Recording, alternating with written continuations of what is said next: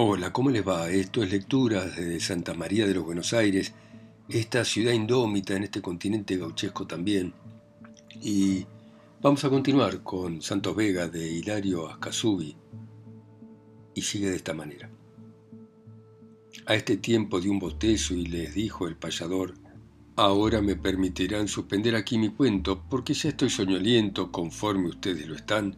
Además, ahora serán las doce, presumo yo, y desde que oscureció he hablado a troche moche y mesmo era la medianoche porque el gallo la cantó.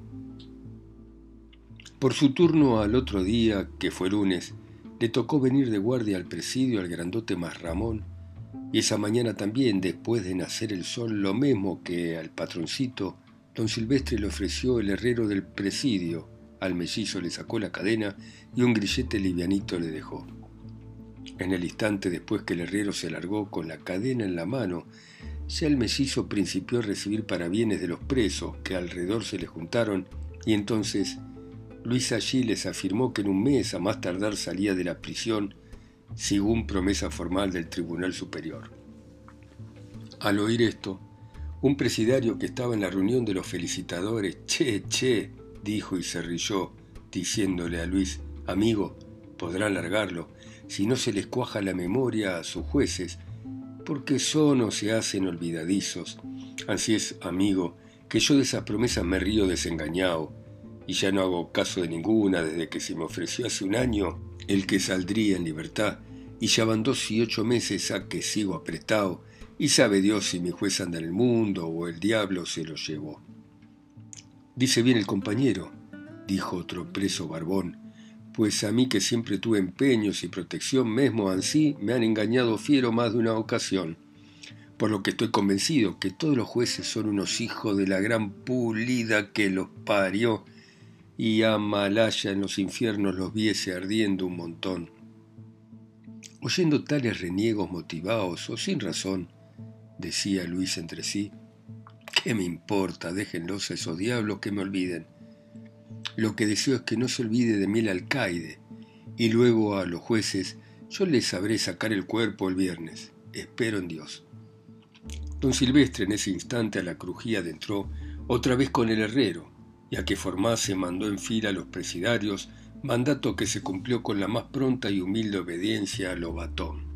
Adviertan que en el presidio se hace así una vez o dos por semana, y luego en esa repentina formación Va el herrero registrando si están limadas o no las chavetas de los grillos o grilletes, porque son muy diestros los presidarios tocantes a operación de sacarse las prisiones en cualesquier situación. Finalmente, don Silvestre, la requisa presenció y no hallando novedad para la puerta rumbió en retirada, y entonces junto al mellizo pasó, a quien solo una mirada de autoridad le pegó. Esa seriedad al instante el mellizo la entendió, pues, Apenas don Silvestre de la Crujía salió, Luis decía en sus adentros, andá, bellaco mandón, que no pierdo la esperanza de montarte mancejón. Esa mañana a las siete o algo más se relevó en el presidio la guardia, y a las nueve le tocó la centinela en un patio al soldado Marramón, que al ver a Luis sin cadena el gallego se alegró. El mellizo que con ansia estaba esperándolo para hacerle una tanteada, Luego nomás se arrimó a Cruz y le dijo, amigo, como se lo dije yo, muy pronto voy a salir en libertad, créalo, pues ya me ve sin cadena y el viernes sépaselo que en campaña de un soldado saldré a pasear, sí señor, sin falta. Pues a parcero, dijo Ufano más Ramón, el viernes precisamente acá de guardia entro yo, de modo que si usted gusta el que salgamos los dos, francamente sin rodeos desde ahora, dígamelo, pues sin tapujos le advierto que con esa prevención del cabo del primer cuarto, a costa de un rial o dos o algo más si es necesario, conseguiré, créalo, que el viernes cuando usted salga vaya en su compañía yo. ¿Qué le parece mi plan? Lindo amigo, pero no permitiré, dijo Luis, que gaste usted cuando yo siempre tengo algunos reales aquí a su disposición, con que así permítame aviarlo y ya le entregó una cocorita rubia de dos pesos de valor diciéndole, Velay, tome estos medios, gástelos, y si acaso no le alcanza, qué Cristo, dígamelo, al traerme las portaviandas. Ahora separémonos y luego platicaremos si se presenta la ocasión. Con que hasta luego, amigazo. Vaya parcero con Dios, dijo Cruz, y la comida ya usted sabe de que yo se la llevo en el instante que la trae el changador. Dicho esto, se separaron el mellizo y más Ramón. De propósito, luego Luis enfermo se fingió, y cuando las portaviandas trajo Cruz, se la volvió el presidario y le dijo, vaya amigo, más Ramón, y disfrute con su cabo de esa comida, pues yo acá estoy medio encogido, sufriendo un retorcijón en las tripas, y no pienso comer nada hasta que no se me de la barriga y se me pase el dolor. Para lo que le suplico que me compre un rial de ron y acabando de comer si puede tráigamelo. Velay, tome una peseta, el otro rial gasteló en buen vino y con su cabo a mi salud bébanlo. Así fue. Poco más tarde Cruz con el mellizo habló otro rato y por la reja del presidio le escurrió como chispa ocultamente la vejiga con el ron de la cual dos terceras partes ya las traía más Ramón en el buche, pues de veras el hombre era chupador. Ansí en chispa, díjole al mellizo, pues señor he comido con el cabo y me ha dado un alegrón, al haberme prometido y asegurado que yo el viernes cuando usted salga iré acompañándolo. Ahora pues hasta ese día temprano, creo que no le verá usted por acá por la siguiente razón. El miércoles a la tarde de Imaginaria entró yo, y en la cuadra del cartel pasaré de velador la noche sin pestañear, y el jueves por precisión me lo llevaré durmiendo, pero el viernes créalo, aquí de guardia estaré, no faltaré, no, señor. Con que así todo está dicho, parcero Luis, y adiós. Y ya en no verse hasta el viernes se conformaron los dos. El jueves, la más inquieta noche tareada pasó Luis, hasta que se limó del grillete la chaveta y después la aseguró. Maniobra que es muy sencilla. Cuando echa la limadura, la chaveta se asegura con ponerle una estaquilla abajo en la hojaladura. Pues toda barra en la punta por donde pasa el grillete tiene un ojal, y ahí se mete la chaveta y se le junta la estaquilla que la apriete. Por fin el viernes llegó, y cuando la presería salió del trabajo ese día, el alcaide resolvió mandar traer de la crujía al nene Luis, y para eso pidió la guardia un soldado veterano y apropiado como para fiarle un preso que iba a salir custodiado. Un cabo luego al instante le presentó a Lobatón. En vez de un hombre, un hombrón. Y el alcaide, qué gigante, dijo al ver a más Ramón. Tan serio, tan bien plantado y que a más de ser grandote, las patillas y el bigote le daban el engestado de un temible soldadote. Ansí, don Silvestre se hizo para sí esta reflexión. Este hombre de un manotón echa una plata al mellizo, lo mete entre el alzapón.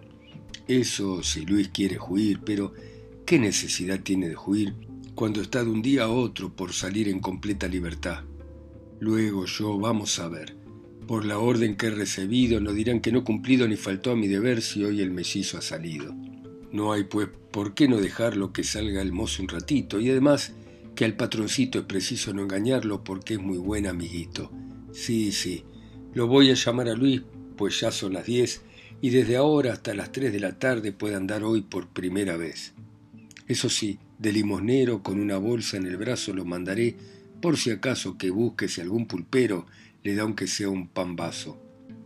Después que estas reflexiones el alcaide concluyó, y que la bolsa entró también con sus precauciones desde la puerta llamó. Cabo de guardia, señor, contestó un cabo arrogante, Mande usted que en el instante al preso Luis Salvador me lo pongan por delante. Luego se presentó Luis al lado de Más Ramón, y allí el viejo Lobatón en la pareja miró a un poste al lado de un horcón. Entonces con altivez al soldado le ordenó, vaya usted, custódielo a este preso y a las tres sin falta tráigamelo. Corriente, señor alcaide, dijo Cruz, aquí estaré a esa hora en punto, porque hasta ahora no dirá nadie que a mi obligación falté. Ahora a usted advertirle quiero, díjole a Luis Lobatón, que cumpla su obligación pues sale de limonero por la primera ocasión. Tome el saco y salga ya, sabiendo que son las diez y que sin falta a las tres de la tarde aquí estará puntualmente. Vaya pues. Luis con la bolsa salió diciendo entre sí, a las tres, viejo cochino, ¿querés que vuelva a verte? Pues no, hijo, una puya sabres. Tan fresco el viernes entró más Ramón a su servicio que ni a despuntar el vicio con un trago se animó, Pues temprano dijo, no será bueno ni prudente que borracho me presente al alcaide de acá un rato, y ese diablo que no es ñato me tome olor aguardiente. Pero si Cristo clavó en la cruz bendita y santa, pidió mojar la garganta, ¿qué haré yo, pobre soldado, estando desgañotado como estoy por la sequía? De la cual me aliviaría si ahora lograse por suerte tomar algo chirle y fuerte, aun cuando fuera lejía. O si pudiera largarme hasta el boliche allá enfrente con dos dedos de aguardiente, quizás podría aliviarme, pero no debo menearme de aquí para no arrejar a que me mande llamar el alcaide de repente y si no voy yo prontamente ponga otro hombre en mi lugar. En esta lamentación triste se hallaba el soldado, al tiempo que fue llevado delante del obatón, quien con un tono mandón al mellizo le entregó diciéndole llévelo, bajo la conformidad de que usted responderá por el preso, entiéndalo. Cuando apenas se largaron del presidio puerta afuera, al llegar a la primera bocacalle la doblaron y luego se aparearon después de haber calculado más Ramón por descontado en empinar pronto el codo y el mellizo en pagar todo hasta mamar al soldado. Este cuando se arrimó al costado del mellizo diciendo no te preciso, la bayoneta envainó y luego dijo esto yo a parcero francamente lo hago así porque la gente no crea que voy llevando un preso, sino de que ando con un amigo o pariente. Luego usted trae tan cubierto su grillete que no hay Cristo que pueda habérselo visto. Por Dios que me caiga muerto. Pero sepa que ahora advierto, a modo de un retorcido de tripas, que me ha venido sin duda alguna, porque al alba me levanté y hasta ahora ni agua he bebido. Pero qué casualidad, dijo Luis, porque yo siento en este mismo momento igual incomodidad. Siendo así, bueno será que una pulpería entremos, donde solos nos sentemos y como buenos amigos, sin mirones ni testigos, la mañana tomaremos. Porque es pesada molienda estar frente al mostrador de parao cuando es mejor sentarse en cualquier trastienda, aunque el pulpero nos venda lo que valga dos por tres, muchísimo mejor es que en la trastienda sentarse, tomar allí sin cansarse y salir en paz después. Bueno, pues, dijo impaciente el soldado, por chupar, sígame, vamos a entrar a esa trastienda allí, enfrente, donde afortunadamente es mi amigazo el pulpero, porque fuimos compañeros en un mismo regimiento y en su trastienda contento nos recibirá parcero. Convenidos apuraron desde luego a caminar, y al instante de llegar a la trastienda adentraron y allí al patrón encontraron, el cual viendo a más Ramón, Che, le dijo, ¿en qué ocasión se te ha ocurrido venir? Pues ahora acabo de abrir un barrilito de ron. ¡Qué suerte! Pues camarada, le dijo Cruz al pulpero, traiga acá un vaso ligero. Amigo, un vaso no es nada, dijo Luis de una sentada, yo me lo pienso secar. Siendo así, ¿a qué hemos de andar con vueltas? Tráigase el frasco, patrón, pues nadie le hace asco al ron cuando es regular. El pulpero, ¿qué más quiso? Dos vasos luego llenó, por los cuales le pagó una peseta al mellizo. Pero a Cruz no fue preciso decirle, pruebe a parcero, porque del beso primero que a su vaso le pegó, en el buche se lo echó como en un resumidero. Después de eso, más Ramón le dijo a Luis, dígame a parcerito, ¿por qué lo veo medio tristón? Amigo, es por la razón, le dijo Luis, de que ayer como no lo pude ver, ni usted tampoco me vio, no pude decirle yo lo que ahora le haré saber. Ayer, como siempre, vino trayéndome la comida el changador, y enseguida me dijo que mi padrino, por estar fiero el camino y pantanoso un bañao, el hombre se ha demorado y que solo llegaría el domingo a mediodía, por eso estoy disgustado. Pero usted se acordará que por hoy si yo salía derecho a casa quería que fuésemos, ¿no es verdad? Pero hoy, ¿a qué? Si no está allí más que el cocinero y otro viejazo portero que nada nos pueden dar. Ansí iremos a pasear si es de su gusto a parcero o al hueco de cabecita, vamos, a la pulpería que tiene una hermana mía, a donde alguna cosita nos va a dar mi hermanita, como ser un buen asado, huevos fritos o pescado, en fin, allá comeremos, y puede ser que logremos algún matambre arrollado. Pues justamente a parcero, dijo Cruz, por aquí cerquita al hueco de cabecita tengo un pariente chancero de a dónde. Si vamos primero que a casa de su hermanita, yo llevaré otra cosita, de lo de mi amigo viejo. ¿Sabe lo que? Un vino añejo que a los muertos resucita. Pues bien, amigo, rumbiemos, si usted quiere, desde acá, y comeremos allá, aunque dos pesos gastemos, y allí entonces probaremos ese resucitador vino añejo superior, después caigamos pelado un costillar adobado que bocado de mi flor. Listo, dijo más Ramón, vamos, pero necesito para abrir el apetito otra cañita de ron, pues alcánzele patrón, dijo Luis al pulpero, que no anduvo tan ligero en llenarle a Cruz el vaso, como este en doblar el brazo y echárselo al tragadero. Cuando entre los dos vaciaron el frasco hasta la mitad, dijeron, vámonos ya, y a la trastienda dejaron, desde donde enderezaron de acuerdo a la chanchería, y al dejar la pulpería para largarse a comer, apenas podrían ser las once y media del día. Iban por la Plaza Nueva cuando ya Luis maquinó encender un cigarrillo en un candil que miró prendido y relampagueando arriba del mostrador de una de aquellas esquinas, a la cual Luis se metió con su aparcero y le dijo, qué pucha que hace calor, ansía aquí de buena gana tomar un refresco yo, si usted gusta acompañarme. A eso Cruz le contestó, refresco, dice, no, amigo, tome usted solo, que yo tengo por vicio y virtud de ser hombre seguidor de lo que empiezo a tomar. El mellizo comprendió por qué con una sangría pidió un vasito de ron que ni bien se lo pusieron arriba del mostrador, cuando el gallego de una hebra entero se lo embuchó. La pujanza, qué garganta tenía el tal Marramón. Cuando salieron de allí el hambre los apuró, porque eran las dos en punto, pues San Nicolás tocó la agonía de las ollas y ya en chaucha, mas Ramón iba escupiendo unas babas a manera de almidón y echándoselas encima él mismo por distracción, ansí es que de cuando en cuando pegaba un trompezón. Por fin, galgueando, el soldado y cuasi ciego llegó a la esquina del chanchero, que era un viejo barrigón, llamándose casualmente don Cirilo Tinajón, Además era chacoso a causa de un burujón que sufría en el encuentro desde un golpe que se dio al caer en un albañal cierta noche que salió de rezar una novena porque era muy santulón. Por fin, era el don Cirilo pariente de Marramón, un maturrango infeliz, trajinista, bonachón, medio sordo o sordo y medio, pero un hombre tan collón que de todo se asustaba. Luego era muy dormilón, pues ya estaba morrongueando allí atrás del mostrador y por echarse a dormir, al tiempo que Marramón, conociendo la sordera del viejo, se le metió a la esquina y de cerquita ¡Buenos días! le gritó. El chanchero, sorprendido los ojos, se refregó y después, con buen agrado, cuando a Cruz lo conoció, como acostumbran los sordos, bajito le replicó ¡Qué buenos días, pariente, viene a darme! Si ya son las doce y media, adelante. ¿De a dónde sale? ¿Ya comió? A eso es a lo que venimos acá, dijo Mar Ramón con este amigo que es mozo, platudito y gastador, a quien le he dicho que usted tiene un vino superior y también buenos bocaos. Ya se ve por el olor, dijo Luis también a gritos, y si nos deja el patrón que entremos a la trastienda, allá sí, con gusto yo estos riales gastaré. Y encima del mostrador le puso dos pesos fuertes, diciéndole, guárdelo, patrón viejo, como suyos, porque de su casa yo no me de ir sin redetir estos tejos y otros dos si es preciso, a fin que usted nos quiera hacer el favor de darnos para comer de lo bueno lo mejor. Dos duros, dijo el chanchero entre sí. Muy bien, señor. Comerán perfectamente. Entren, pues.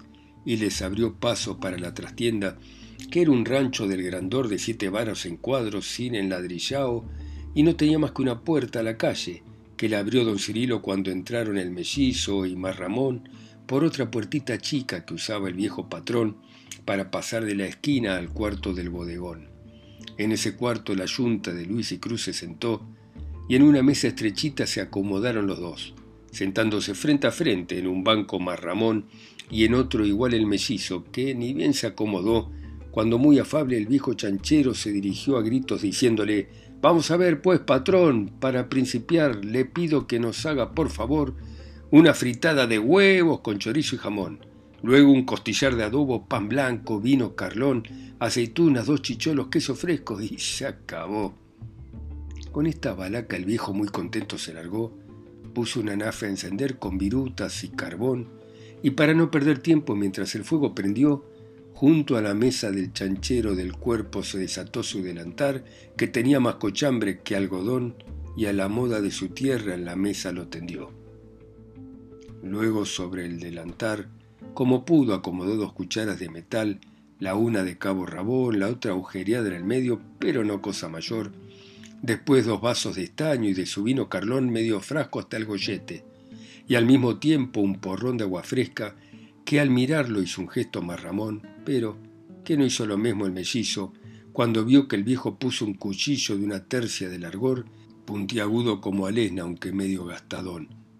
Cuando el viejo todo aquello en la mesa colocó, a poco rato después que los huevos se frilló, se vino con dos hogazas y en la mesa la soltó, y echando pringues de grasa al mismo tiempo plantó el sartén con la fritada de unos veinte o veintidós huevos con cuatro chorizos, pero ni bien colocó el sartén sobre la mesa cuando ya lo levantó más limpio que una patena, porque el buitre marramón a cucharada los huevos se los tragaba de a dos. ¡Qué buche, barbaridad! ¡Y qué pipa, santo Dios! Ansí, luego el medio frasco con los huevos se acabó, y a que le pidieran otro el chanchero no esperó porque lo trujo al instante, de lo que Luis alegró reparando que bebía ahogándose más Ramón. Últimamente el adobo y todo cuanto pidió Luis que trujera el chanchero lo trajo, y ahí se quedó de parado junto a la mesa, jipando de cansadón. Entonces le dijo Luis, pero siéntese, patrón, aquí junto con nosotros y descanse, si es que no le debo algo por el gasto. Ya estoy pagado, señor, si usted no pide otra cosa, el chanchero respondió. Nada más se nos ofrece, el mellizo replicó. Y si no le molestamos, eso sí, permítanos acabar nuestra comida y apenas sean las dos de la tarde nos iremos con mi amigo Marramón, con que vaya a descansar a su gusto y déjenos. El chanchero, que en su vida ni una siesta perdonó sin dormir, dijo, Muy bien, voy a sentarme, y salió rengueando para la esquina, donde cansado se sentó y, según su maña vieja, recostado al mostrador, al instante de sentarse como un tronco se quedó. En el momento que al viejo los ronquidos le sintió y al mismo tiempo que Cruz a cabecear principió, bajo las asentaderas el mellizo se escondió el cuchillo de la mesa. Bueno, muy bien. Dejamos acá a nuestro amigo a punto de escaparse, ¿no? Más Ramón borracho, el que los atendió allá en el mostrador también, durmiendo la siesta. Gracias por escuchar a Kazubi y ustedes en sus países, ciudades, continentes o islas, a través de mi voz acá, sola y lejos, en Santa María de los Buenos Aires. Mañana seguimos, chao.